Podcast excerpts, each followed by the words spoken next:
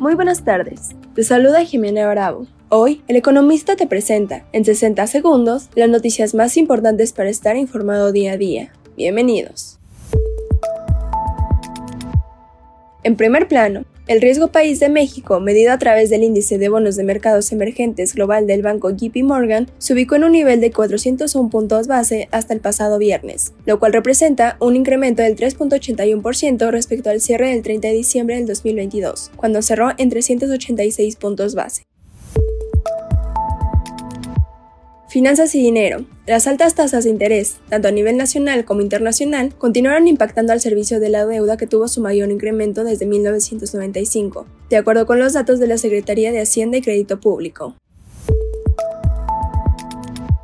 Urbes y estados. Aguascalientes, Nuevo León y Coahuila son los estados que están mejor preparados para sacar mayor provecho del nearshoring, coincidiendo el Instituto Mexicano para la Competitividad y la Fundación Friedrich Neumann.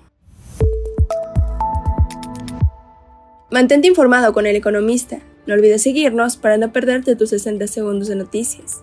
Hasta mañana.